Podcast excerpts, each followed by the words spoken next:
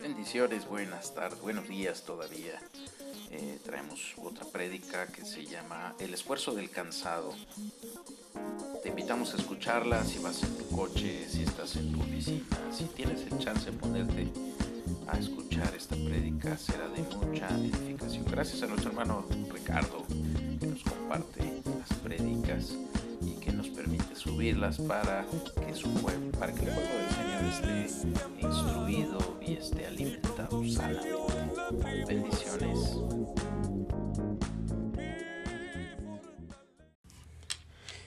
Libro del profeta Isaías, capítulo 40, en el verso 29. Dice así, Él da esfuerzo al cansado, oiga, y multiplica las fuerzas al que no tiene ningunas. Los muchachos se fatigan y se cansan, los jóvenes flaquean y caen. Alabado sea el nombre del Señor. Padre, te glorificamos en este día en el nombre de Jesús, rogando tu auxilio, tu bendición, para que la predicación a través de esta radio llegue a todo corazón que tú sabes que necesita, que necesitamos de tu santa palabra, para que seas tú glorificado y tu pueblo bendecido. Amén. Muy bien, amados hermanos, vamos a comenzar entonces este tema, el esfuerzo del cansado. Fíjese cómo en el texto inicial que acabamos de dar lectura, dice que Él, o sea, Dios, da esfuerzo al cansado. Y pareciera un poquito eh, de inicio como complicado de entender qué, qué es eso, ¿verdad? ¿Cómo es posible que Él va a dar esfuerzo al que está cansado? Porque bueno, si está cansado, ¿cómo es que se va a esforzar nuevamente? O, o, de qué está hablando ahí la escritura. Eh, pero en realidad eh, lo que sucede es que en Dios son posibles todas las cosas y para el que está cansado por las distintas cosas que le generan ese estado, puede encontrar fuerzas nuevas para esforzarse y para realizar las cosas que antes no podía hacer, para que pueda correr, caminar o, como se está refiriendo este texto de Isaías, pero fíjese que es interesante poder entender esto porque hay muchas cosas que en la vida que se lleva cotidianamente puedan producir cansancio a la gente. Y no solo pues un cansancio, como diciendo, en, en, lo, en el aspecto eh, humano, en el aspecto carnal, en el aspecto eh, material, pues, eh, la gente si va al gimnasio y hace mucho ejercicio, se cansa. Si sale a correr por hacer el ejercicio, se cansa. Si sale a hacer sus labores, se cansa. Las mujeres, las amas de casa, las madres benditas que cuidan a los niños, no, no todas, pero las benditas que cuidan a sus hijos, se cansan. Bueno, las otras no los cuidan porque están trabajando, se cansan también. Los padres que para llevar el pan diario a, la casa están ahí fatigados, trabajando bajo el sol, bajo la lluvia, bajo los techos de oficinas, de puestos, de donde sea. Se cansa la gente. Y si todo radicara en eso, bueno, pues no hay ningún problema porque con descansar el cuerpo bastaría en reponer la fuerza. De hecho, así se hace. Por eso es que el organismo humano necesita pues tener ese descanso. Em, llegado la noche en que uno se tiene que acostar a dormir para descansar y restaurar las fuerzas, la vitalidad, el, el vigor y pueda levantarse al día siguiente y tener la fuerza suficiente para realizar las actividades. Eso es en el ámbito natural, el cuerpo está diseñado de esa manera en que tiene que tomar un descanso. Pero bueno, también resulta que en la vida que se lleva, siendo a un pueblo de Dios, y también los que no son pueblo del Señor, todos, necesitan un descanso por los distintos cansancios que se les llegan a generar, ya no en el área corporal, sino en el alma, en el espíritu. Y eso es lo que muchas veces hace que las personas ya no tengan el aliento, la fuerza de seguir adelante, ya no quieren continuar, sienten que ya este, ha llegado sus días, ya no tienen el ánimo para decir voy a continuar con el trabajo, con la labor de la vida. Ya a pesar de que tengan, eh, podrán muchos a lo mejor tener dinero, pero ya no quieren seguir adelante. Tal vez porque fracasaron, tal vez porque los traicionaron. ¿Cuánta gente se cansa de todo eso? Mire, tal vez porque es demasiado la fatiga, demasiado las cargas que pueda llevar una persona y sienten que ya no pueden más. No que su cuerpo esté cansado, sino que su alma o su espíritu tengan eso, ese cansancio. Y es donde nosotros debemos entender en la palabra del Señor que para el cansado hay la oportunidad, hay la esperanza de renovar las fuerzas, de ser nuevamente aquella persona y aún mayor con, con, con eh, el el ímpetu, con el espíritu, con la fuerza necesaria para levantarse y remontar las cosas que parecían imposibles de salvar, que se parecían imposibles de superar y estar nuevamente de pie. Bueno, vamos a ver entonces, mire rápidamente, déjeme decirle eh, algunas palabras que encontramos en la escritura, no todas, pero algunas de las que hallamos ahí que están en el diccionario Strong usted puede encontrarlas, por ejemplo, la palabra hebrea 5889, me estoy refiriendo al vocablo de estar cansado. Esta palabra es la palabra ayef, que se deriva de la palabra lánguido, árida, calurosa, cansado, fatigado, sedienta. Eso significa la palabra ayef. estar así, sediento. Como cuando alguien lleva mucho tiempo, imagínense tanto tiempo de estar sin tomar agua, sin obtener los líquidos que el cuerpo necesita, se siente fatigado, se siente cansado, se siente árido, lo mismo, igual como la tierra. Así el cuerpo humano necesita una tierra árida en la que, en la que no le vierten el agua, eh, se vuelve sedienta, calurosa, árida. Las plantitas necesitan, los animales necesitan. Y por eso es que eh, esta palabra ayef traduce cansado. Hay otra palabra hebrea también, la 3023, por si alguien desea buscarla en el diccionario, es la palabra yaguea, yaguea. Eh, y esta significa cansado, cansador, fatigosa, trabajado. por eso es que cuando la gente está muy trabajada, se siente así, fatigada, cansada. Ah, que por eso es que si hay su empleador, su patrón, pues, allá en el trabajo, lo fatiga con muchas labores, él es el cansador. Y ya pues la gente se vuelve a ser el cansado.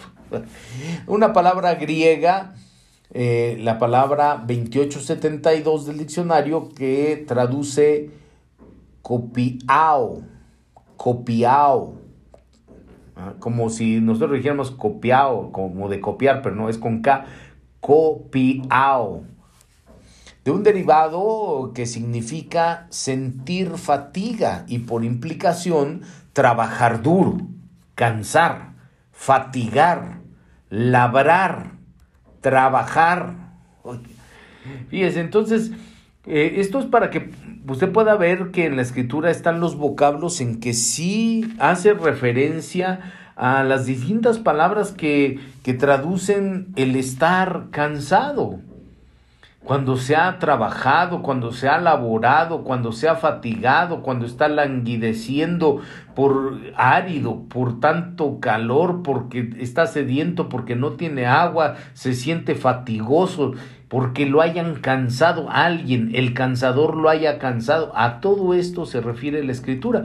Y el día de hoy vamos a aprender por la palabra cómo es que hay cosas que cansan, hay, hay cosas que llegan a cansar en, en las áreas que le estaba yo comentando y los riesgos que se corren al estar cansado, qué, qué consecuencias, qué cosas se pueden derivar ¿Qué se le puede ocasionar? Porque hay un riesgo cuando la gente se cansa y por eso luego puede tomar malas decisiones o puede ser sorprendido con algunas cosas y por estar cansado le pueden generar graves problemas. Por eso es la necesidad de descansar también, eh, no solo en el cuerpo, sino en el alma y en el espíritu.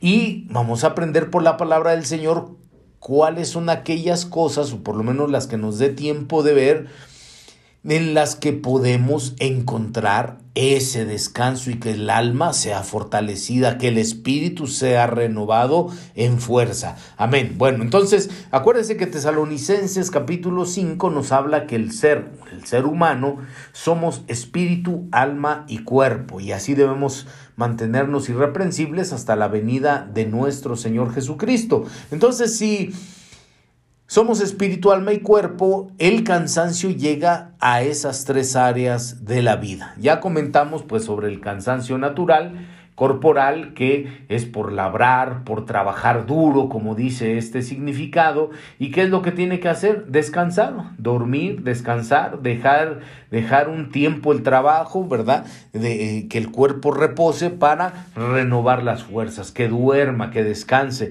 Y así de esa forma, pues poder encontrar el descanso también para el cuerpo. Amén. Nos están llegando por aquí algunos mensajitos, les bendecimos en el nombre del Señor. Claro que sí, muchísimas gracias. Amén. muchas gracias por las bendiciones. Espero, hermana Ani, también. Dios les bendiga.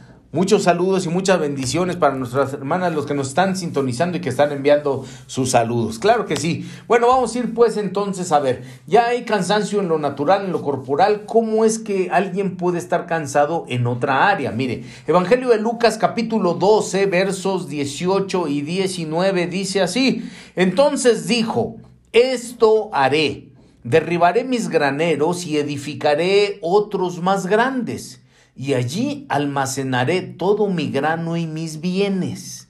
Y diré a mi alma, ahí está el área del alma, diré, alma, tienes muchos bienes depositados para muchos años, descansa, come, bebe, diviértete. Mire, le está diciendo a su alma porque la que estaba cansada ahí era eso el alma. El cansancio del alma, que usted puede eh, ver que se genera en las distintas áreas también de, de esto, del alma, en la mente, en el área sentimental, en la voluntad. Gloria a Dios. Gloria a Dios, amados. Gloria a Dios por los mensajes. Gloria a Dios. Entonces,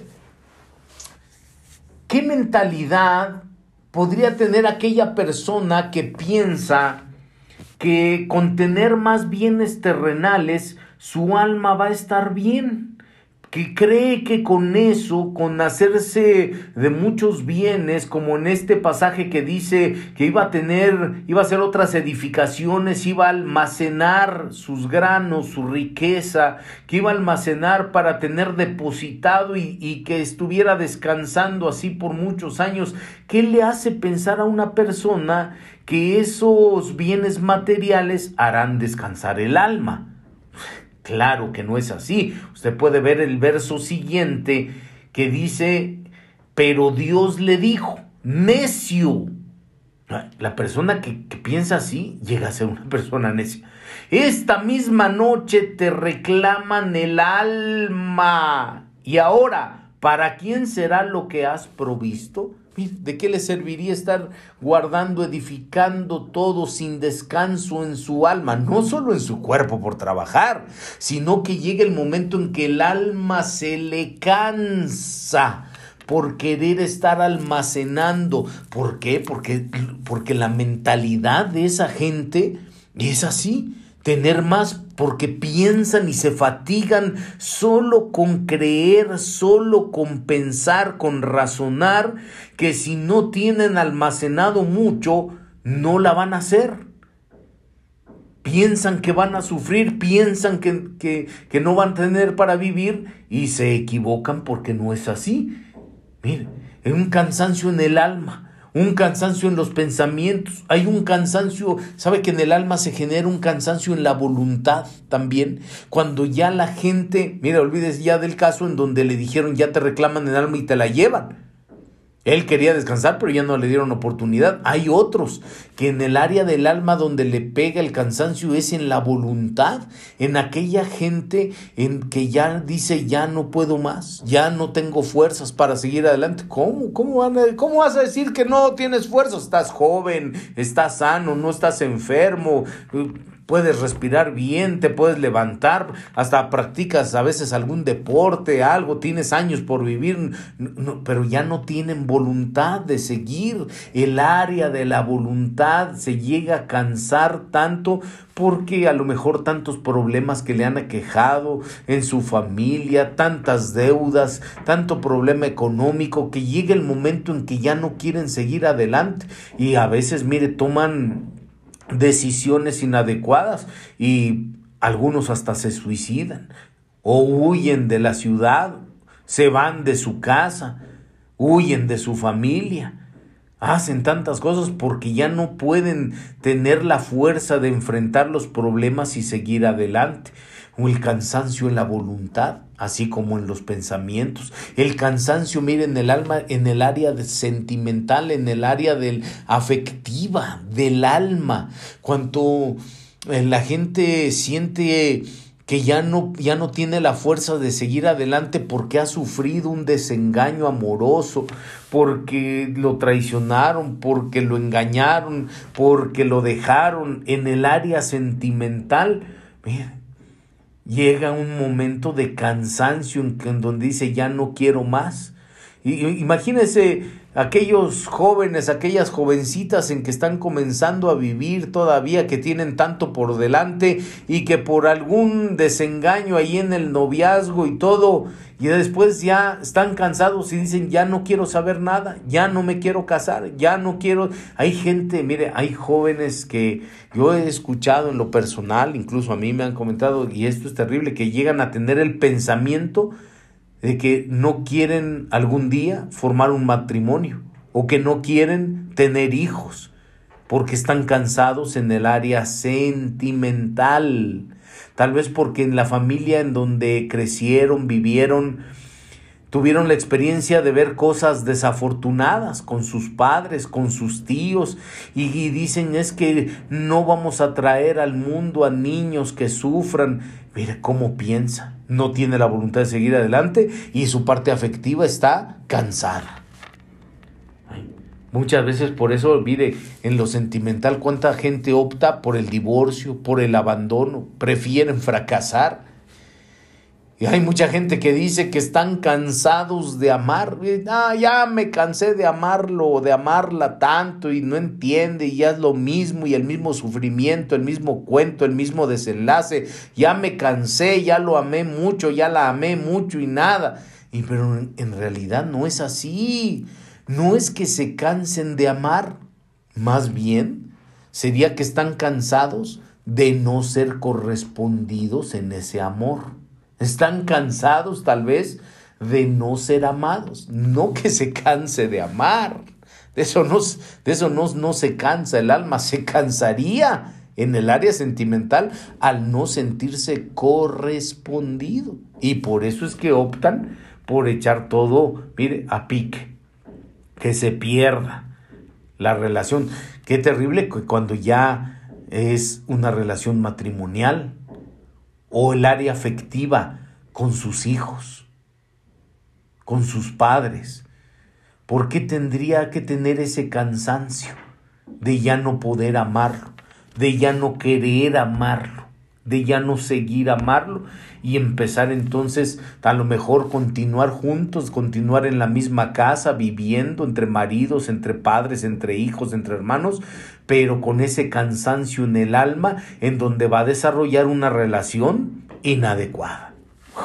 Ahora, déjeme mostrarle tantito, porque es bien importante esto, cómo es el cansancio en el área espiritual. Eh, y esto está de verdad terrible. Veamos. Génesis capítulo 25, verso 29. Dice, y guisó Jacob un potaje y volviendo Esaú del campo cansado. Bien. Este es el cansancio que provocó a Esaú vender su primogenitura.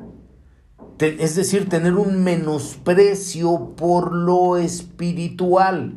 Recordemos que la, primogenitura es eso, una bendición espiritual, no material. Porque la primogenitura no consistía, mis amados, en que en decir nada más, ay, voy a recibir la doble porción material, porque eso es la que, lo que la gente siempre espera ver, a ser primogénito para que a él le toquen dos casas y a los demás una casa, o a él dos carros y a los demás un carro, una doble porción por ser el primogénito, pero en lo material no, sino que vea, está hablando de Esaú y de Jacob. Cuando ¿Qué es lo que les iba a dar su padre Isaac de bendición? La bendición de la primogenitura. ¿Qué les dio? No les dio terrenos, no les dio vacas, no les dio ganado, no les dio joyas preciosas, no les dio nada. Lo que les dio fue una bendición, palabras. La bendición cuando Jacob se acercó y le dijo, oh sí, tu olor es como el olor del campo que el Señor ha bendecido y le empezó a declarar con palabras aquella bendición que también Isaac había recibido de su padre Abraham. Isaac tampoco recibió herencias de tierra, de ranchos, de carros, de nada. Era una bendición espiritual que Dios había puesto en Abraham y que iba a transmitir a su hijo Isaac. Y e Isaac lo iba a transmitir a su primogénito. Eso es lo que le iba a tocar a Esaú, la bendición de la primogenitura. Que claro, Después, con el tiempo, de acuerdo a la manera de vivir y desarrollar las cosas de parte de ese primogénito, esa bendición espiritual se iba a transformar en una bendición material. Claro que sí, pero si no se cuenta con lo primero, no podría tener lo segundo. La gente que quiere tener nada más lo material y lucha y se esfuerza en sus propios medios, con sus propias fuerzas, mire cuánto batalla.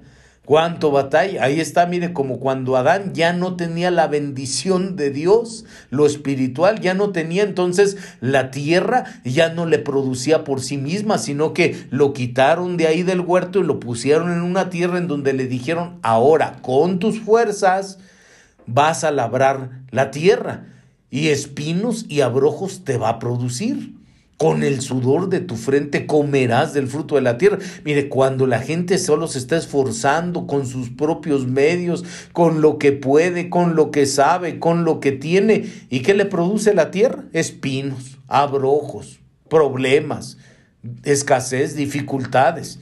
En cambio, si se tiene la bendición espiritual, lo que viene de parte de Dios, mire, el que es así, Sí, hay que trabajar, por supuesto, porque a Adán también le dijeron cuando estaba en el huerto, aquí está el huerto, cuídalo y lábralo. Había que trabajar, pero Dios a través de esa bendición iba a hacer que la tierra produjera. Por eso es que la gente que entiende y que está en el camino correcto, que tiene esa bendición espiritual, trabaja y mire, la tierra le produce, lo bendice le da. Alabado sea el nombre del Señor.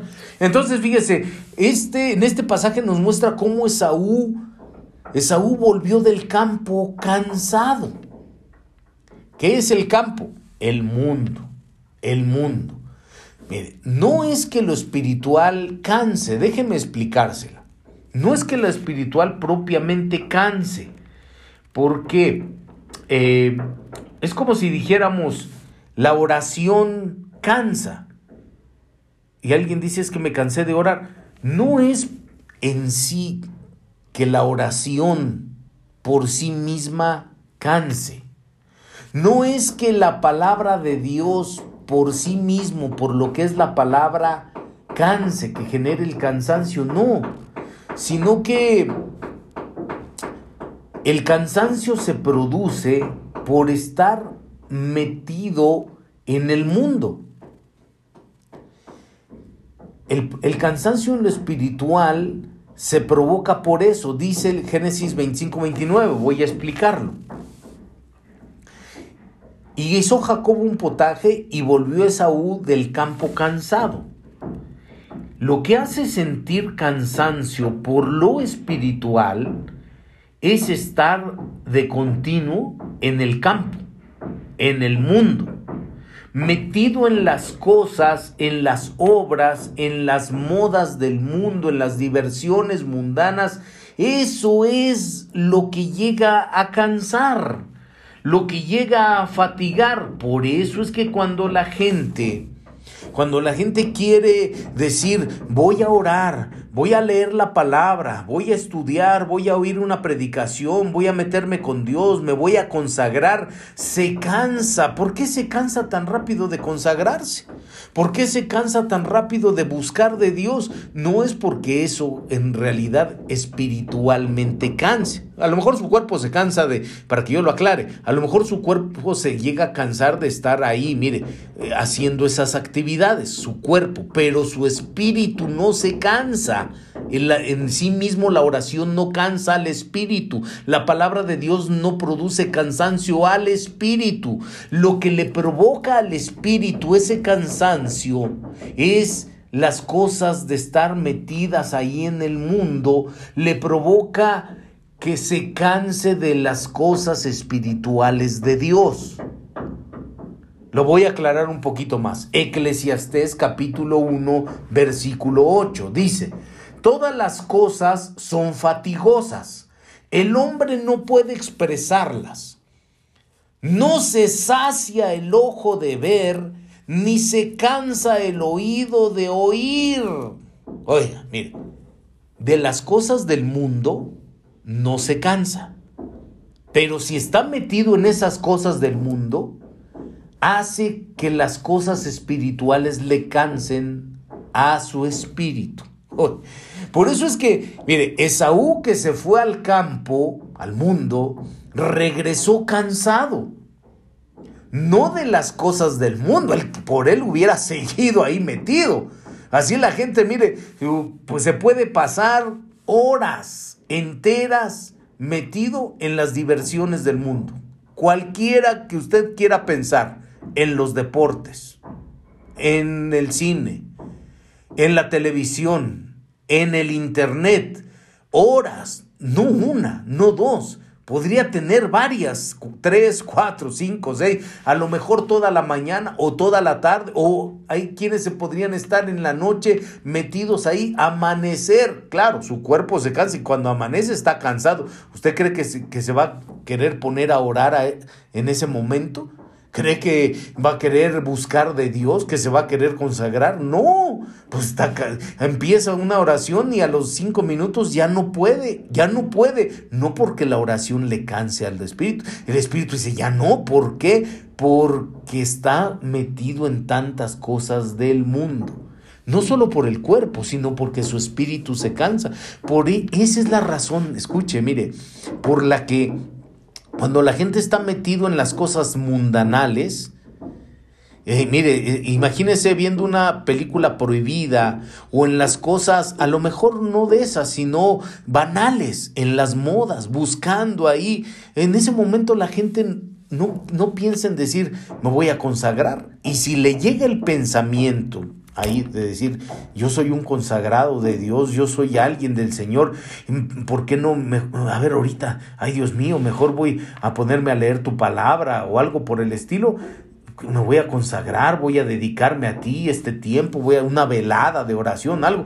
No, sino que en ese momento su espíritu es el que está tan cansado de lo espiritual de Dios por, por lo que está metido ahí en esas cosas del mundo. Por eso se siente cansado para buscar las cosas de Dios. Eso es lo que hace que la gente se sienta así. Mire, vamos a leer un pasaje en el libro del profeta Isaías capítulo 16. El contexto ahí nos habla de los campos, del campo de Moab, del mundo, pues, del campo. ¿Por qué decimos que el campo es el mundo? Usted lo ve, la Biblia se interpreta a sí misma. En Mateo capítulo 13, en la segunda parábola que refiere ahí, dice el Señor, entiendan lo que significa el mundo, el campo es el mundo en donde fue sembrado la buena semilla y la cizaña, es decir, los hijos del reino y los hijos de las tinieblas. el campo es el mundo, por eso decimos, ok, Isaías 16, verso 12 dice, y cuando apareciere Moab, cansado sobre los lugares altos, cuando venga a su santuario a orar, no le valdrá. Uy, mire, el cansancio en la oración, en lo que se hace en el santuario, pero hay ese cansancio porque lo hace al estilo de Moab, no lo hace al estilo de Dios. Cuando se quieren hacer así en la oración o en las cosas del santuario, santificarse, meterse en la presencia, genera cansancio por hacerlo como Moab y no por hacerlo como Dios dice que se haga. Dice, por ejemplo, ahí estamos en Isaías 16, el verso 6, dice, hemos oído la soberbia de Moab, muy grandes son su soberbia, su arrogancia. Mire, ese así hace Moab las cosas, con soberbia, con arrogancia, su altivez, por sus mentiras. vivir así con, llenos de, de arrogancia, de altivez, de soberbia, llenos de mentiras, eso es lo que hace que le genere el cansancio y que cuando quiere ir a orar como lo hace al estilo de Moab con ese cansancio, no le va a valer, como dice Isaías 16, 12. Aunque venga a orar así, no le va a valer. Uy, pero, pues, esto es porque prefiere, mire, estar metido en las cosas de la arrogancia del mundo. Dice, cuando apareciere Moab, o sea, que no muy aparece pues en el santuario, que no muy llega pues ahí al templo, no muy, no muy frecuenta el santuario, no muy se santifica, no muy llega pues a la oración, pero cuando aparece, cuando llega, llega cansado. que casi no llega al culto, pero cuando llega ah, está cansado. Por eso no, no, tal vez no cansado físicamente, porque podría ser el esfuerzo, pero está cansado y por eso le dicen levante sus manos y por eso no las levanta. Si la gente está en la alabanza, mire, el ministro de alabanza, el director está ahí y vamos girando, dando una vuelta, corriendo, danzando para el Señor. El cansado espiritual por eso no lo hace porque tiene la mente puesta en todavía en la arrogancia, en las cosas del mundo, pensando al estilo del mundo y no como dice la palabra del Señor.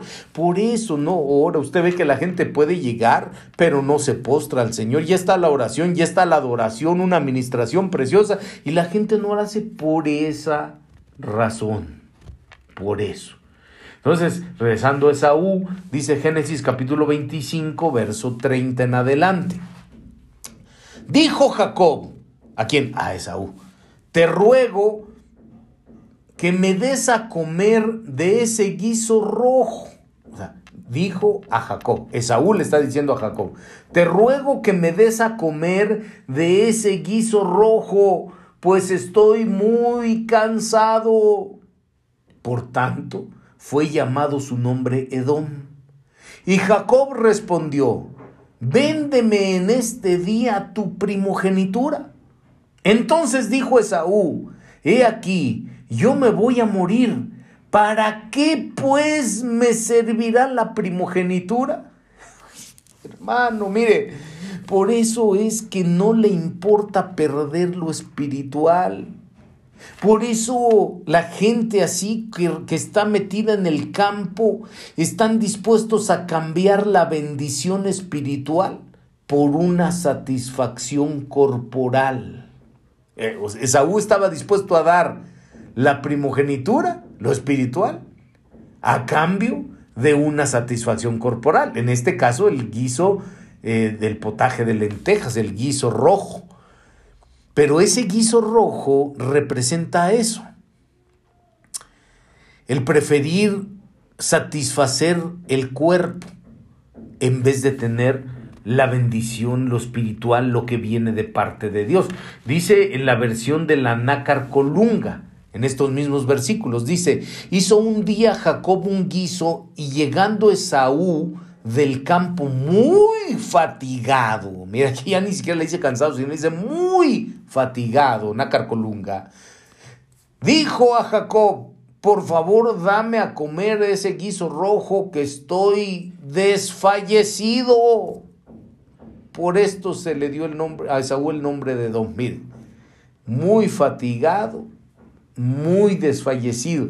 Cuando la gente está así, mire, en lo espiritual se sienten desfallecer, no en la carne. La carne, mire, no, hermanos, se resalen del santuario y el, cuerpo sí tiene fuerza de ir todavía, de ir al antro, de ir a cenar, de ir a cotorrear con los amigos. Hermano. Pero en lo espiritual es donde se ha producido ese cansancio. Y esto es donde quisiera ponerle muchísima atención en esta área, que es tan importante. Déjeme darle otro ángulo del cansancio en el área espiritual para que vea. Mire, libro de Daniel capítulo 9, verso 20 en adelante. Aún estaba yo hablando, orando y confesando mi pecado y el pecado de mi pueblo Israel, y presentando mi súplica delante del Señor mi Dios por el santo monte de mi Dios. Todavía estaba yo hablando en oración cuando Gabriel, el hombre a quien había visto en la visión al principio, se me acercó, estando yo muy cansado como la hora de la ofrenda de la tarde. Bien, ahí está hablando Daniel. Estaba muy cansado de qué? Dice que estaba orando. ¿Estaba cansado de orar? o estaba cansado por haber pecado.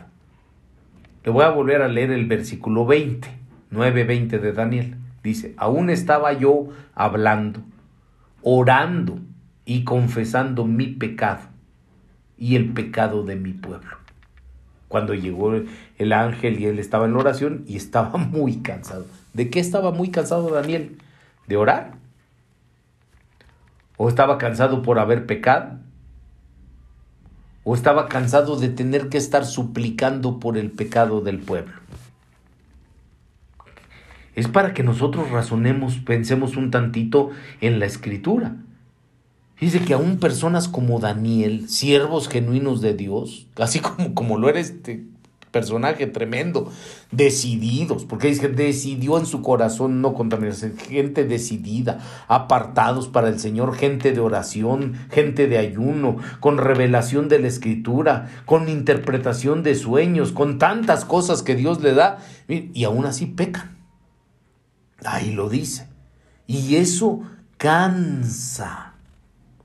La mayoría de gente no cree, porque no ha leído tal vez el libro de Daniel, por eso no lo cree, pero no cree que Daniel haya pecado, cuando la escritura dice que no hay hombre sin pecado. Ahí lo dice. Así piensan también, mire, de hoy día, de ciertos líderes actuales, y por eso es que la gente cree que esos líderes no se cansan, piensan que, esos siervos, porque como piensan, ay, ese siervo, ay, ese apóstol, ese profeta, ese evangelista, ese pastor, ese maestro, ah, no peca, piensan, así piensan también que no se cansan, pero no es así, sino que mire, también se puede estar cansado de orar, de estar en súplicas por el pecado del pueblo. Ojo, ojo, ojo.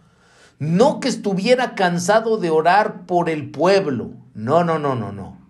Sino cansado de, de estar suplicando por el pecado del pueblo.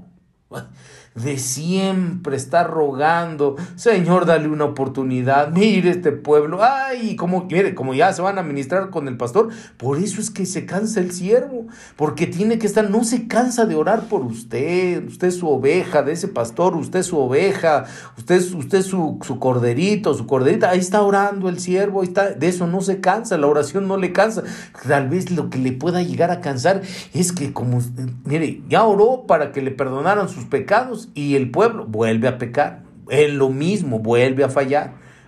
Y eso es lo que puede ser que aquí, como dice Daniel, que ya llega a estar tan cansado de eso. El área espiritual también se cansa. mire, muy bien. Vamos avanzando pues. Vamos avanzando. Vamos a ver otro punto. ¿Qué cosas son las que pueden provocar el cansancio? Vámonos pues. Segunda de Samuel capítulo 17 verso 29. Dice, miel, cuajada, ovejas y queso de vaca, para que comieran David y el pueblo que estaba con él. Pues decían, el pueblo está hambriento cansado y sediento en el desierto. Número uno, ¿qué cosa provoca cansancio? Atravesar el desierto. Pasar, cruzar por el desierto cansa. Claro que sí, hermano. Si usted analiza las cosas que dicen en la escritura, ¿Qué es lo que se encuentra la gente al atravesar el desierto? Puede entender por qué se cansa de estar ahí. Dice, por ejemplo, Deuteronomio capítulo 8, verso 2. Dice, y te acordarás de todo el camino por donde el Señor tu Dios te ha traído por el desierto durante estos 40 años para humillarte. ¿Dónde? En el desierto. Mire, la humillación del desierto cansa. ¿Sabe que la gente que ya salió de Egipto, es decir, ya salió del mundo, ya creyó en el Señor Jesucristo y a través de él viene la salvación? Lo libran del mundo, lo sacan del mundo de las tinieblas, del pecado, porque llegó para usted el libertador, no Moisés, llegó Jesús, el libertador más grande que Moisés. Lo sacó de Egipto, lo sacó de estar esclavo, tantos años estaba esclavo en las drogas, estaba esclavo en los vicios, estaba esclavo en el pecado, estaba esclavo en el odio, en el rencor, en la falta de perdón, estaba esclavo en la amargura, estaba esclavo de tantas cosas que estaba ahí, lo liberaron, lo sacaron. Pero pues resulta que cuando apenas si el pueblo salió de Egipto, no lo llevaron como decir ya eh, a, a, disfrutar. Al, al, a las playas de Acapulco, a la tierra prometida, no, lo llevaron a la playa, pero del mar que tenía que cruzar, hermano. Y cuando cruzó el mar, mire, el desierto tuvo que atravesarlo. Y ahí en el desierto dice Deuteronomio que le vino la humillación. ¿Sabe que al cruzar los desiertos así, el pueblo pasa por todas esas cosas que se siente tan humillado y que por eso se cansa y dice, ya no puedo más, ¿por qué? Si antes estaba en Egipto y mejor no ser estar allá. Claro, en Egipto no tenía que ser humilde, no tenía que humillarse, allá robaba y tenía paja. Allá pecaba, tenía mujeres. Allá pecaba, mire, y tenía su alcohol, su droga. No llegaba a dormir a la casa, se quedaba tirado en las calles, nada más que con estos fríos, quién sabe cómo le iría, hermano. Pero están en el desierto, mire qué frío. Ahí está, mire, la humillación del desierto, hermano, y eso le llega a cansar a la gente. Dice el verso 3, te humilló y te dejó tener hambre. La falta de comida, la escasez, pues te dejó tener hambre, la escasez del desierto cansa. Cuando la gente va atravesando el desierto y mire, y ahí le están diciendo, vamos, ánimo, no se canse, mi hermano, no se canse, Dios lo sacó del mundo. Pues sí, pero mire, tanta escasez, ya, ya, y la gente se cansa de, que siente que ya no tiene, siente que ya no puede. Vamos, con la palabra del Señor, vamos, fortaleza, el desierto no es para siempre. Y, y vaya usted a llegar a la Canaán, a la tierra prometida, ahí va usted a comer sus buenos frutos, pero de mientras, mire, nada más le platican y como no tiene, no tiene, mire, lo que tiene es hambre, dice. Se cansa de la escasez, de ver que sus hijos no tienen, tienen la comidita, porque bendito sea Dios, el Señor abre los cielos en el desierto y cada día envía el maná. Pero a lo mejor hay escasez de otras cosas, como están acostumbrados a otras cosas, por eso es que sienten que tienen la escasez que les cansa porque antes tenían y disfrutaban pues de otros privilegios. Y ahora, para eso nos sacaste, libertador Moisés, para eso, Señor, nos sacaste. Y le empiezan a decir, para que era la escasez, y se sienten cansados. Dice el verso 15 de este mismo capítulo. Él, ¿quién? El Señor, te condujo a través de, del inmenso y terrible desierto con sus serpientes abrasadoras y escorpiones. Oiga, mire las serpientes y los escorpiones del desierto cansan. ¿Qué representan estos? El pecado. Eso representa el escorpión con su aguijón, representa el aguijón del pecado. ¿Dónde está, o oh muerte, tu aguijón? Ahí en, en ese verso, ahí Pablo dice es el pecado. Por eso, miren, el pecado es el que cansa. Cuando la gente atraviesa el desierto, no, es otra cosa sino que al atravesar el desierto se peca, por eso se cansa. Al atravesar el desierto no se puede apreciar, déjeme regresarme tantito, no se aprecia que Dios envía el maná y se tiene la comidita, sino que siente la escasez de otras cosas y eso es lo que le cansa.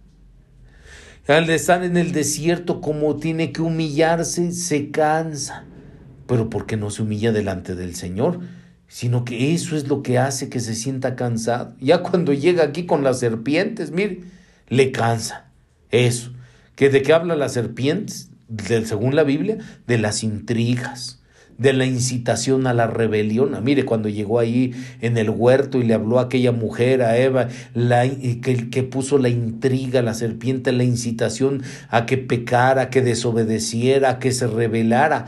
Eso es lo que produce el cansancio. Por eso cuando la gente atraviesa el desierto y se encuentra con todas estas cosas, le cansa. Dice pues también, el sol abrasador del desierto.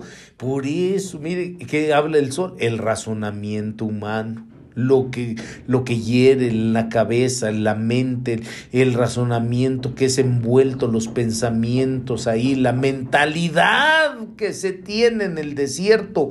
Eso es lo que cansa. El, dice Deuteronomio también, en la terrible soledad del desierto, mire, sentirse así solo, no que esté, porque no está. Ahí, está su mujer, ahí están sus hijos, sus padres, está el pastor, están los hermanos, están sus amigos. No, está, no, es que, no es que esté, se siente solo, sentirse, ay, me siento solo y nadie me entiende, nadie me ayuda, nadie me comprende, voy solo en este camino. No está, se siente así porque se sienta cansado de atravesar el desierto. Hoy, bueno, el desierto cansa. Número dos, ¿qué otra cosa es lo que llega a producir cansancio? Lucas capítulo 13, verso 6, dice, y les dijo esta parábola, cierto hombre tenía una higuera plantada en su viña y fue a buscar fruto en ella y no lo halló. Y dijo el viñador, mira, Hace tres años que vengo a buscar fruto en esta higuera y no lo hallo. Córtala. ¿Por qué ha de cansar la tierra? Uy, mire, cuando está, ahí está sembrado la, la planta, ahí está sembrado aquel árbol, en este caso la higuera. Y nada más está, mire, cansa la tierra de estar ahí plantado y no dar fruto. ¿Qué es lo que cansa?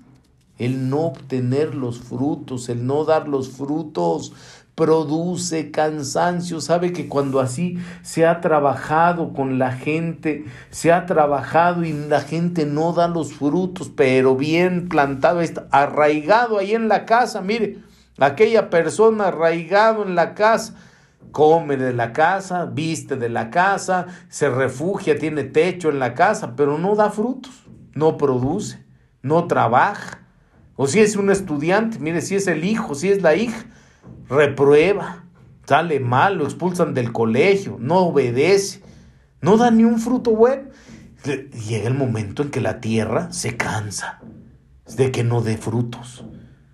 En el matrimonio se imagina que esté ahí el gran árbol y ahí lo están, mire, regando, cultivando, y ahí llega el momento en que ya, se cansa la tierra de que le están trabajando tanto y el árbol no da frutos, por más que lo trabaje allá el marido o el marido trabaje a la mujer, lo trabaja con amor, con palabras buenas, con buenos tratos, se esfuerza. Mira aquel marido que se esfuerza, que trabaja, aquí está, te traje, aquí está la semana, la quincena, a la mujer que se esfuerza, que ya va a llegar el marido y que aquí te preparé esta sopita que te gusta, aquí están tus pantuflas, mira, ya está calientito tu valle, que se está ahí, mire, trabajándolo, trabajándolo y que ni un fruto bueno hay porque no hay una palabra de que corresponda decir muchas gracias, oye, agradezco de verdad, que, bien te quedó la sopita, que hoy gracias, que, qué bueno, descanso hay en ti. No, no hay ningún fruto.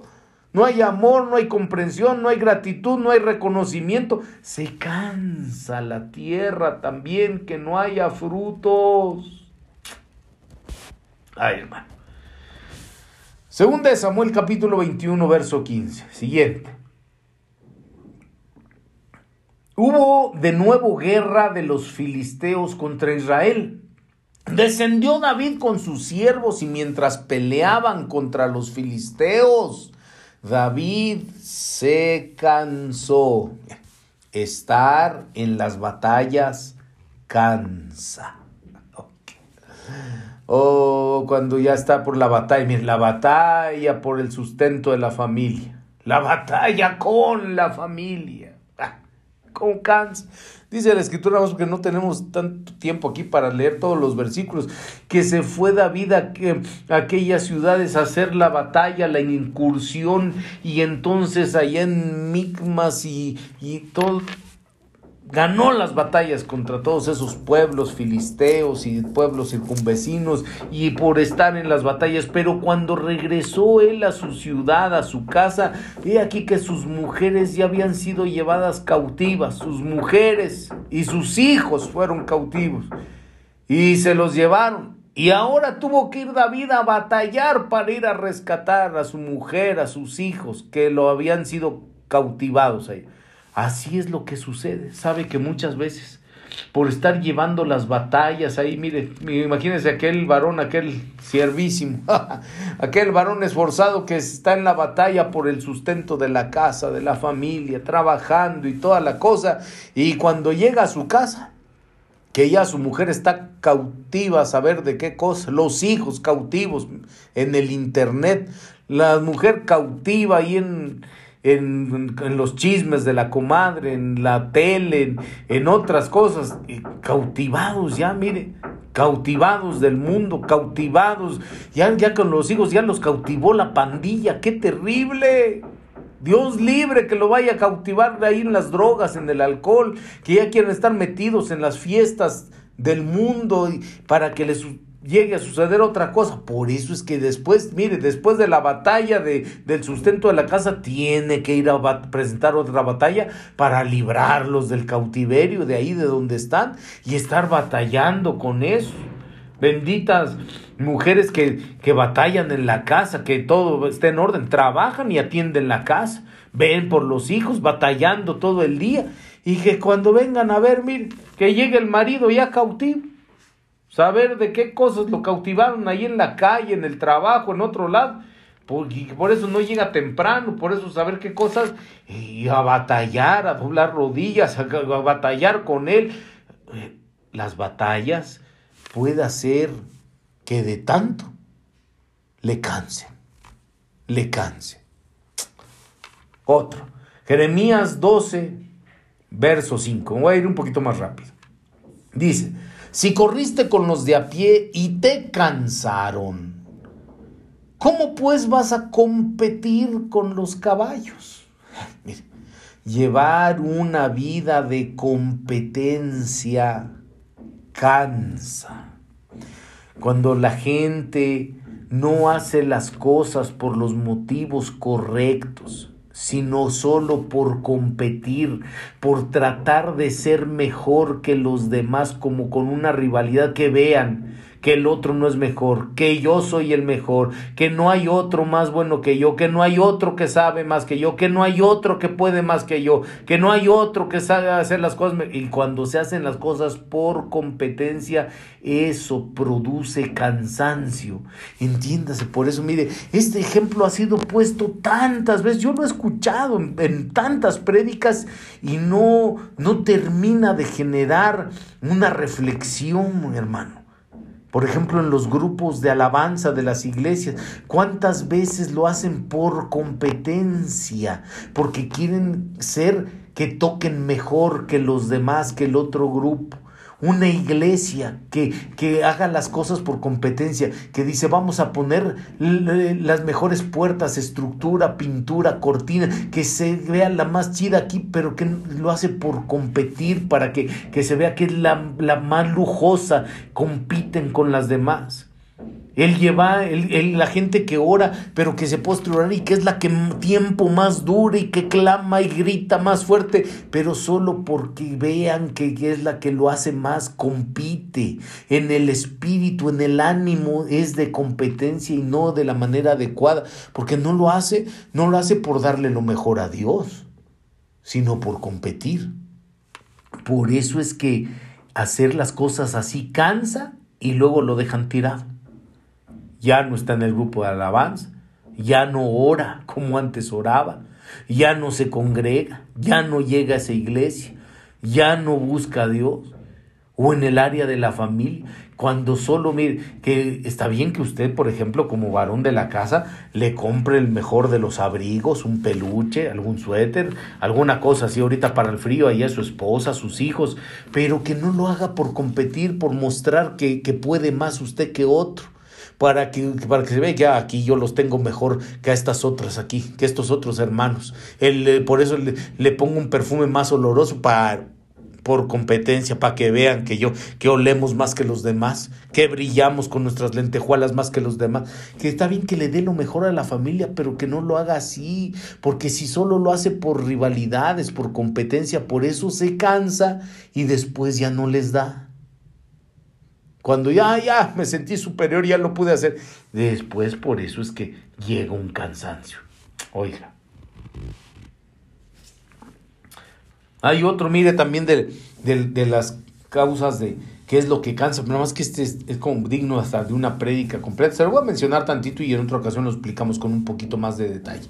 Mire, Juan capítulo 4, verso 5, porque está tremendo. 5 y 6 dice. Llegó pues a una ciudad de Samaria llamada Sicar, cerca de la parcela de tierra que Jacob dio a su hijo José. Y allí estaba el pozo de Jacob. Entonces Jesús, cansado del camino, se sentó junto al pozo. Eh, el camino cansa. Ahí lo dice. Entonces Jesús, cansado del camino, se tuvo que sentar. Cuando se habla aquí de, Jesús, o sea, el cuerpo de Cristo, aplíquese a usted, a mí, que somos cuerpos de Cristo. ¿De qué se cansaría aquí el Señor Jesús? Mire,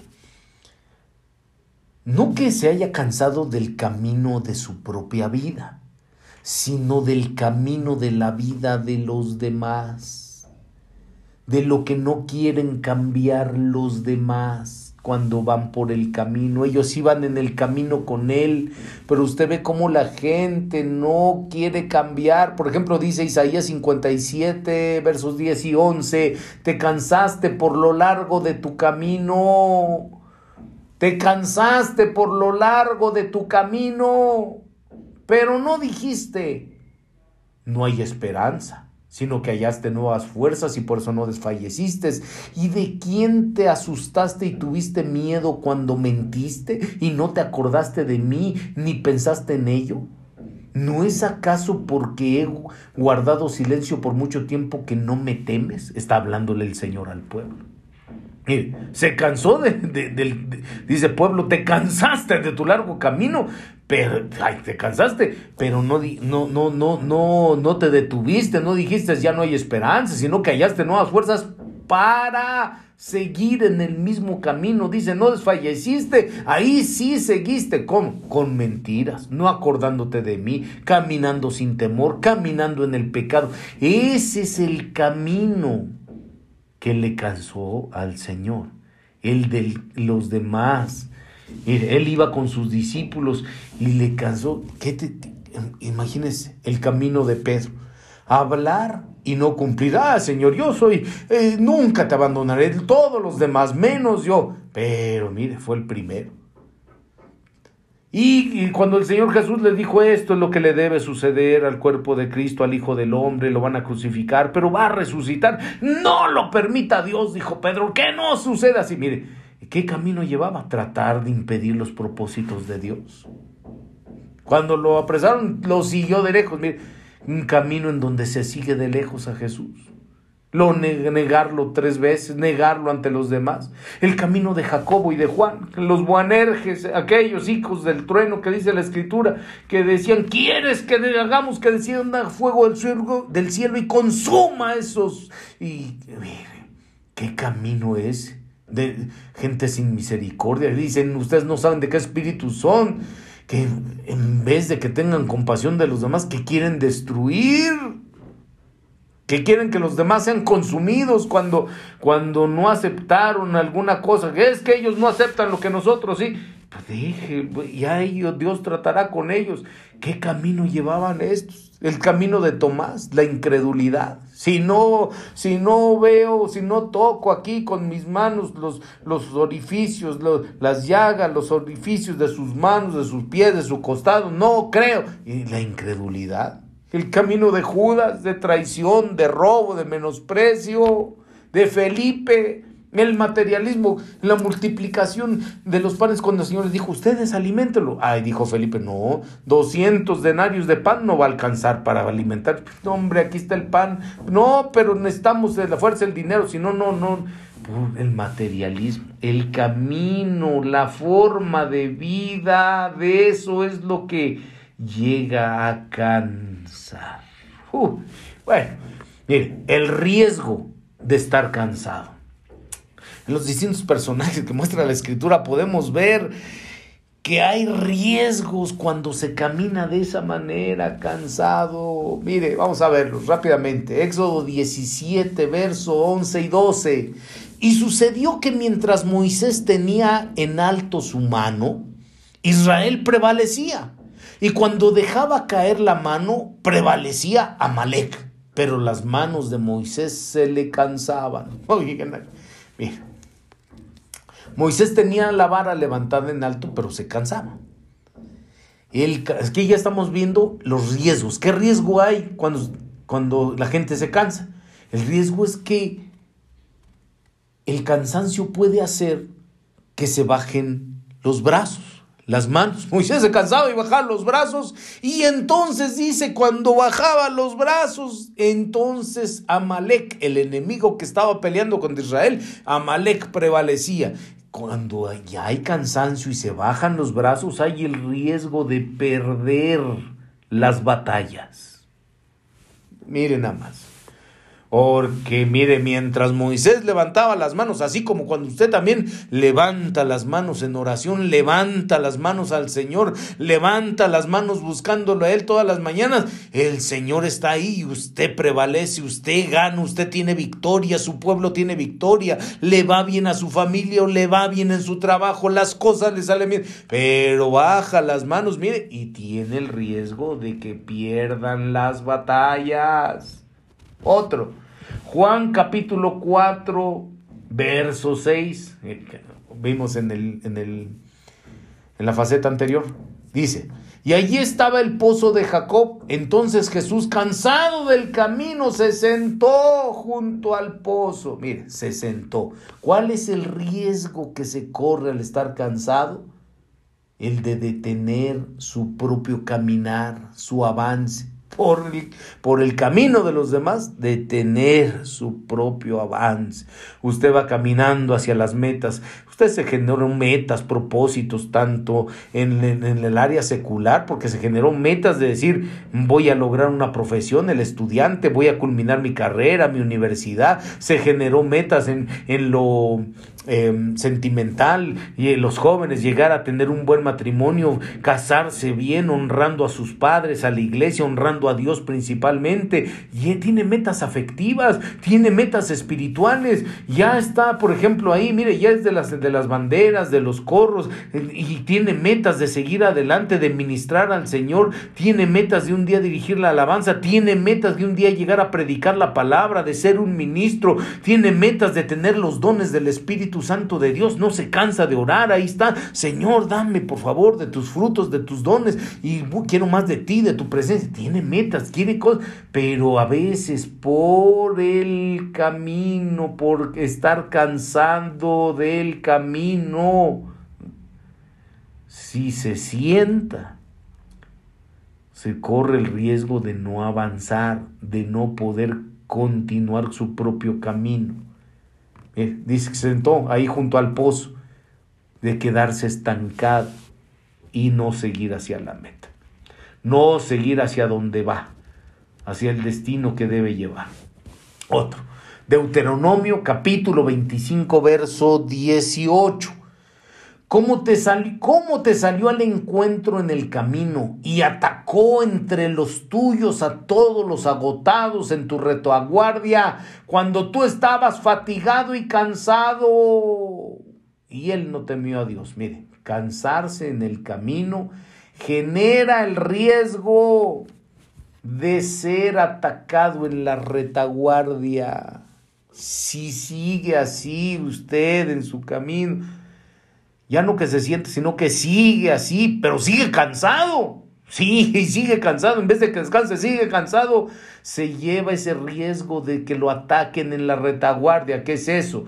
Que ataquen, mire, a, a los del pueblo que van atrás, los que van atrás de usted, los que caminan más lento, los más débiles, los más vulnerables. Entiéndase, pues, en toda área. Imagínese si usted es el mero, mero de ahí, de su familia, ¿quiénes serán los más, los que caminan más despacio, los más dentro, los que van atrás? Ahí lo van siguiendo en todas las cosas. Ahí, le pueden atacar por la retaguardia. y usted como está tan cansado, ni cuenta se da, ya los atacaron a ellos y ya le están pasando cosas a ellos. Y hay un ataque ahí y usted ni la vio venir por seguir cansado así, caminando de esa manera.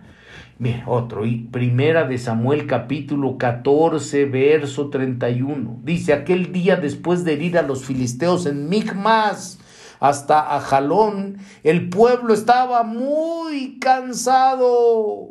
Entonces el pueblo se lanzó sobre el despojo, tomó ovejas, bueyes, becerros, mataron en el suelo y el pueblo los comió con la sangre. Ah, el cansancio de las batallas produce el riesgo de que el pueblo se desenfrene y peque. Dice, porque después de ir a los filisteos, o sea, después de la batalla, eh, ya estaban muy cansados, estaban muy cansados de seguir en la batalla, pero no estuvieron cansados de comerse la carne con todo y sangre.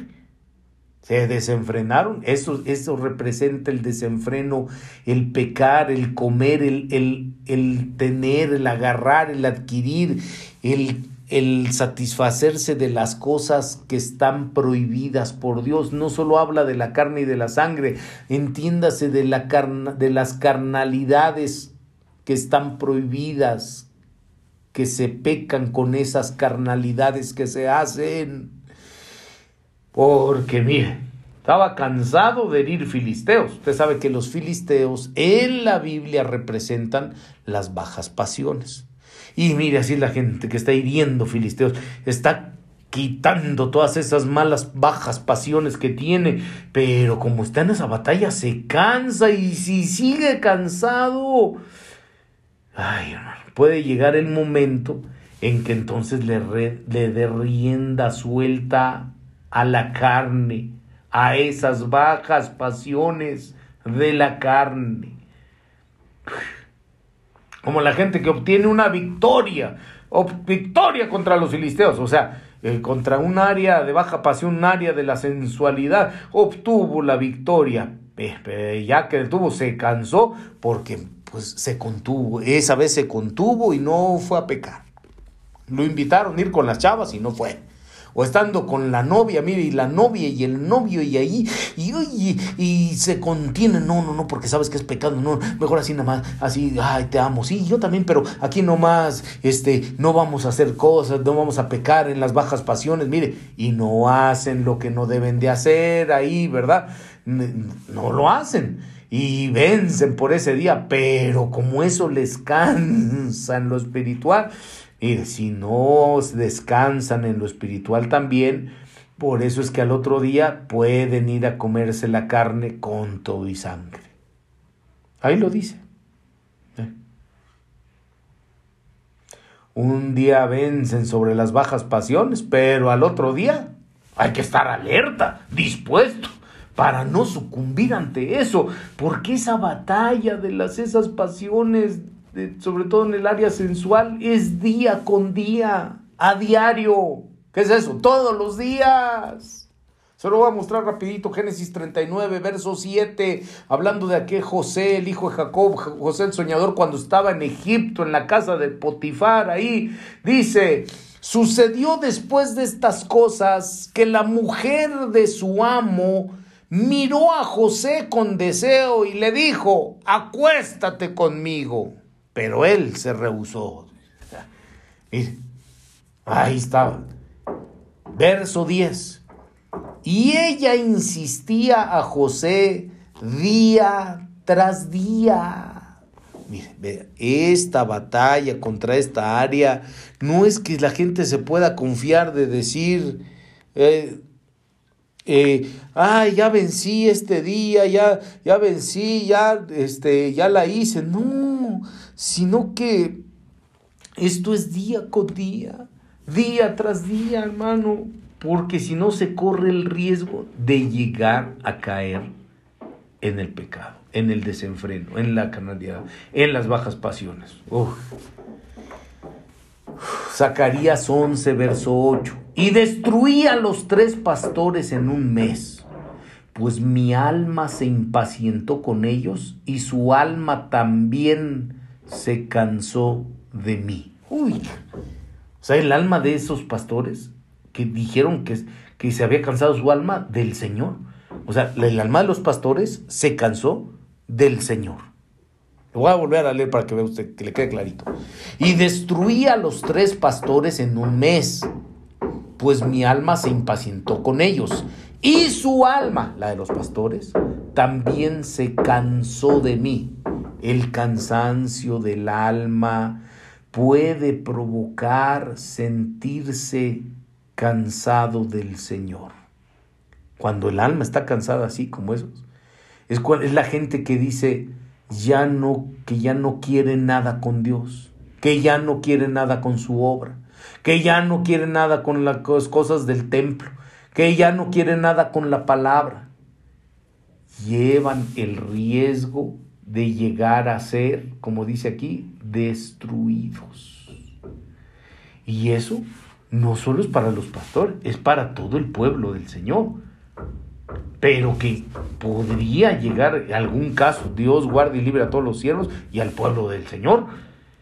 Puede llegar el caso que también sea aún a siervos. Por eso es que usted ve los casos que, que suceden por ahí. Rápidamente, vámonos, porque tenemos que ir enfilándonos pues para para el cierre.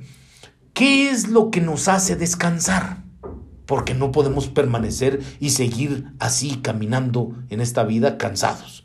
Éxodo capítulo 17, verso 12, dice la escritura, pero las manos de Moisés se le cansaban Entonces tomaron una piedra y la pusieron debajo de él y se sentó en ella.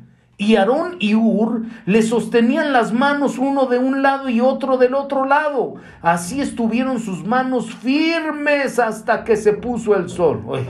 el descanso se encuentra en la roca ahí le pasaron la roca, aquella piedra, aquella roca, le pasaron y ahí se sentó, ahí descansó Moisés. ¿Cuál roca? Leí Éxodo, pero está relacionado con 1 Corintios 10, capítulo 10, dice versos 1, 2 y 3, dice que en Moisés todos fueron bautizados en la nube y en el mar, y dice el verso 4 que bebían de esa bebida espiritual y la roca lo seguía, y esa roca era Cristo. El descanso está en la roca, es decir, el descanso está en Cristo.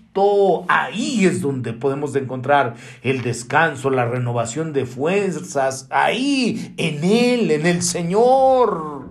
Nada más que dice la escritura, según el pasaje que leímos de Éxodo, dice que Aarón y Ur fue, le pasaron la roca. ¿Qué cosa? Le ayudaron. Mucha, gente sabe y dice, sí, yo sé que en Cristo está el descanso, pero no se deja ayudar que otros lo lleven a Cristo. Mira, si usted está en una situación que siente que ya no puede, que ya desfallece de tanto problema, de tanto cansancio, que ya no quiere nada, permita que haya un Aarón o un Ur ahí, que le ayuden, que lo lleven, que, que le digan, mira, aquí está el Señor, que le acerquen y digan, descansa en Cristo. No rechace el consejo, no rechace la palabra deje que otros lo ayuden. Nada más que déjeme decirle tantito aquí también. Déjeme pasarlo, por ejemplo, al plano de la familia o al plano ministerial en la iglesia con, con los ayudantes y el pastor o en la familia con la mujer y los hijos para con el papá. ¿Por qué? Porque Moisés era el que tenía la vara, era el que levantaba los brazos y fue el que se cansó. Es el que lleva la batuta, pues, es el, el que está ahí al frente. Nada más que dice que los otros le ayudaron. Así la mujer, los hijos, ayúdele, ayúdele, no quiera agarrar la vara. No dice, y Aarón se agarró la vara. O el Ur se le turnaron un rato cada uno. Y le dijeron, ay, descansa Moisés, siente por allá, nosotros vamos a levantar las manos. A ver, Aarón, tú agarras la vara y yo levanto las manos. No, no quiera agarrar la autoridad que le dieron a él. Así en la iglesia, el pastor es de él, a él le dieron la vara. Lo que podemos hacer quizás sea ayudarlo, no a tomar la vara, sino ayudarlo. Le pusieron, le acercaron la roca, ore por él, ministre, le envíele una palabra. Y oiga, después, ¿qué es lo que dice? Le sostuvieron las manos, es decir, la ayuda en las obras, vamos a levantar, a sostener las manos. Ayúdele, pues las manos representan las obras. Ayúdele. Si ya está viendo que ya se cansó. Pastor se cansa también. Tiene que estar haciendo todo, liberando gente, orando por la gente, haciendo las visitas, yendo a la oración, predicando, y alabando, sirviendo, brincando, haciendo. Ayúdele con alguna cosa. Dígale, aquí están mis manos. Te voy a sostener tus manos. ¿Qué es eso? Te voy a. Ay, pastor, voy a ayudar aquí en la obra. Padre de familia, igual déjese ayudar que la mujer y los hijos metan ahí las manos para ayudar en algo. A ver, te vamos a ayudar. No eres tú el único que llevas la carga. Y no solo en cosas del gasto, en las cosas de la responsabilidad, de la casa, en la oración. Mire qué precioso. Qué precioso, yo bendigo a mi esposa, las mujeres que oran, que ahí están, mire, ayudando. ¿Qué es eso? Sosteniendo las manos para que el Moisés pueda tener levantadas las manos también y que el pueblo, ¿quién? La familia, los hijos, que, que den victoria. Eso es. Pero nada más que primero, lo primero es que se apoye en la roca y después que se haga lo demás. Que se haga lo demás. Uno le sostuvo las manos de un lado y el otro del otro. ¿Qué es esto? Uno en lo espiritual, otro en lo material, otro en lo del alma. En todas las áreas hay que ayudarle. Eso es lo que le trajo, no solo descanso, sino que dice entonces estuvo firme. ¿Qué le trajo? Firmeza hasta que se puso el sol, o sea, hasta concluir la tarea, la jornada, la vida. Eso es que el descanso en la roca, en Cristo, se de esa manera como dice aquí, es como se halla el descanso. Alabado sea el nombre del Señor. Otro, ¿en qué hallamos descanso? Mateo 11, verso 28. Dice, venid a mí todos los que estáis cansados y cargados, y yo os haré descansar. Tomad mi yugo sobre vosotros y aprended de mí, que soy manso y humilde de corazón, y hallaréis descanso para vuestras almas. Venir al Señor hace descansar, pero ese ya lo, venimos, lo vimos en el punto anterior, que hay descanso en el Señor. Pero aquí nos habla de venir al Señor no así nada más, sino que dice venir con humildad, con mansedumbre. Porque la gente siempre quiere llegar al Señor. ¿Sabe que, que cuando la gente está cansada de las cosas que le están pasando, porque tiene tantos problemas, que se siente que ya no puede, está fatigada, siente que va a desfallecer la gente? Y quiere llegar ahí. Ay, Señor, aquí vengo, ayúdame, ya no puedo, ni un día más, Señor, y siento que ya no puedo. Pero en vez de que venga humilde, mansedum, con mansedumbre y todo, y le empieza a reclamar, ¿y por qué si tú me dijiste que, que tú ibas a estar conmigo y no te veo? Y no veo las bendiciones, y mira, no has sanado al enfermo, y mira, no has ayudado a mi hijo, y mira... Oh, no Venga humilde, venga manso. Aquí dice, venid a mí los estén cansados y cargados, pero aprendan de mí con humildad, con mansedumbre, que aprendan de mí que soy manso y humilde de corazón y hallaréis descanso para vuestras almas. Si se es manso y humilde en venir al Señor, se va a hallar el descanso. El alma descansa si se humilla a los pies del Señor. Por eso es que cuando la gente se hace una verdadera humillación ahí con el Señor Jesús, eh, cuando se levanta, se levanta con nuevas fuerzas. Claro, claro. Por eso ahí, por ahí mandan, eh, de repente circula en las redes eh, aquella imagen donde se ve que dice, cuando, cuando van a la oración, van de camino a la oración y van unos gatitos. Y, y la imagen siguiente dice, de regreso de la oración y ya vienen unos leones. Pero porque es así, ya descansaron, se están fortalecidos, hay nueva fuerza, está la decisión de seguir adelante, porque descansaron en el Señor con humildad, con mansedumbre. Y entonces dice, porque mi yugo es fácil y ligera mi carga. La carga se puede hacer ligera si se busca al Señor con humildad.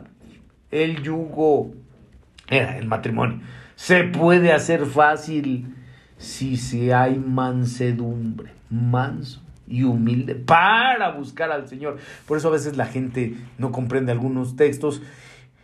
Usted sí, que siempre está sintonizando, que lee su Biblia, pero hay gente que no. Dice, Moisés llegó a ser el hombre más manso sobre la tierra.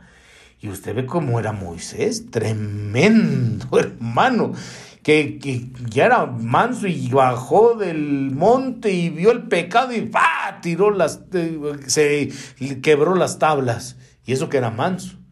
Y, y, claro, explicándolo mejor, dice, ah, es que se le cayó porque era mucho el peso. Pero bueno, si hubiera sido manso, ¿por qué dice entonces que diga, molió aquel becerro de oro lo, eh, del pecado, lo molió y en el agua lo echó ahí todo esto y le dijo, ahora se lo tragan y se lo tuvieron que tomar y órale, maten a los rebeldes. Y eso que era manso. Y tantas cosas, mire que ya no tenemos tiempo de hablar tanto sobre Moisés en este momento, pero dice, llegó a ser el hombre más manso sobre la tierra, pero es que piensan, ay, por eso a veces una mujer dice, a ver, sé manso conmigo, le dice al marido. O los hermanos, a ver tú, sé manso conmigo. No, era manso, llegó a ser el más manso sobre la tierra, el más manso con el Señor. Por eso es que esa es la clave. Venir a mí, dice el Señor si estás cansado y cargado, venid a mí. Yo te voy a hacer descansar, pero hazlo, aprende de mí como lo hago yo. Manso y humilde de corazón, y hallaréis descanso para vuestra alma. Bendito sea su santo nombre. Amén. Salmo 23, verso 1 dice: El Señor es mi pastor, nada me faltará. En lugares de verdes pastos me hace descansar. Junto a aguas de reposo me conduce. Miren ¿Qué es lo que lo hace descansar? Los pastos verdes. Eso le produce descanso. ¿Qué es eso? El alimento. ¿Qué? La palabra del Señor. ¿Cuál? La enseñanza, la predicación de quién? Del pastor. Pues de eso está hablando, del pastor que conduce a, verdes pastos. Mire, ahí cuando, cuando su pastor, cada uno, yo con mi pastor, usted con su pastor que nos está escuchando, cuando le esté dando esos pastos verdes, ahí va usted a encontrar el descanso. Deje de estar ahí con tantas aflicciones. Y ahí va usted a hallar el descanso en esos pastos verdes. Déjese pastorear. Ahí va a encontrar descanso. Ay, hermano. Alabado sea el santo nombre del Señor. Dice Jeremías 45, verso 2 y 3. Así dice el Señor Dios de Israel acerca de ti, oh Baruch. Tú dijiste, ay, infeliz de mí, porque el Señor ha añadido tristeza a mi dolor. Cansado estoy de gemir y no he hallado reposo. Cuando la gente se siente infeliz, así dijo, ¿eh? Infeliz de mí, dice, dijo es cuando la gente se siente infeliz, en los momentos en que tiene tristeza en el alma, porque dice, ay, dice el Señor añadió tristeza al dolor, mire, infeliz, con tristezas, con dolor. Cuando es así, váyase a esos pastos verdes que el Señor le va a dar a través de su pastor. Esos son los que producen descanso esa palabra, esa enseñanza, esa predicación, el consejo que le pueda dar. Está cansado, vaya, escuche, reciba y hallará descanso. Terminamos diciendo lo que dice Isaías 40, verso 29.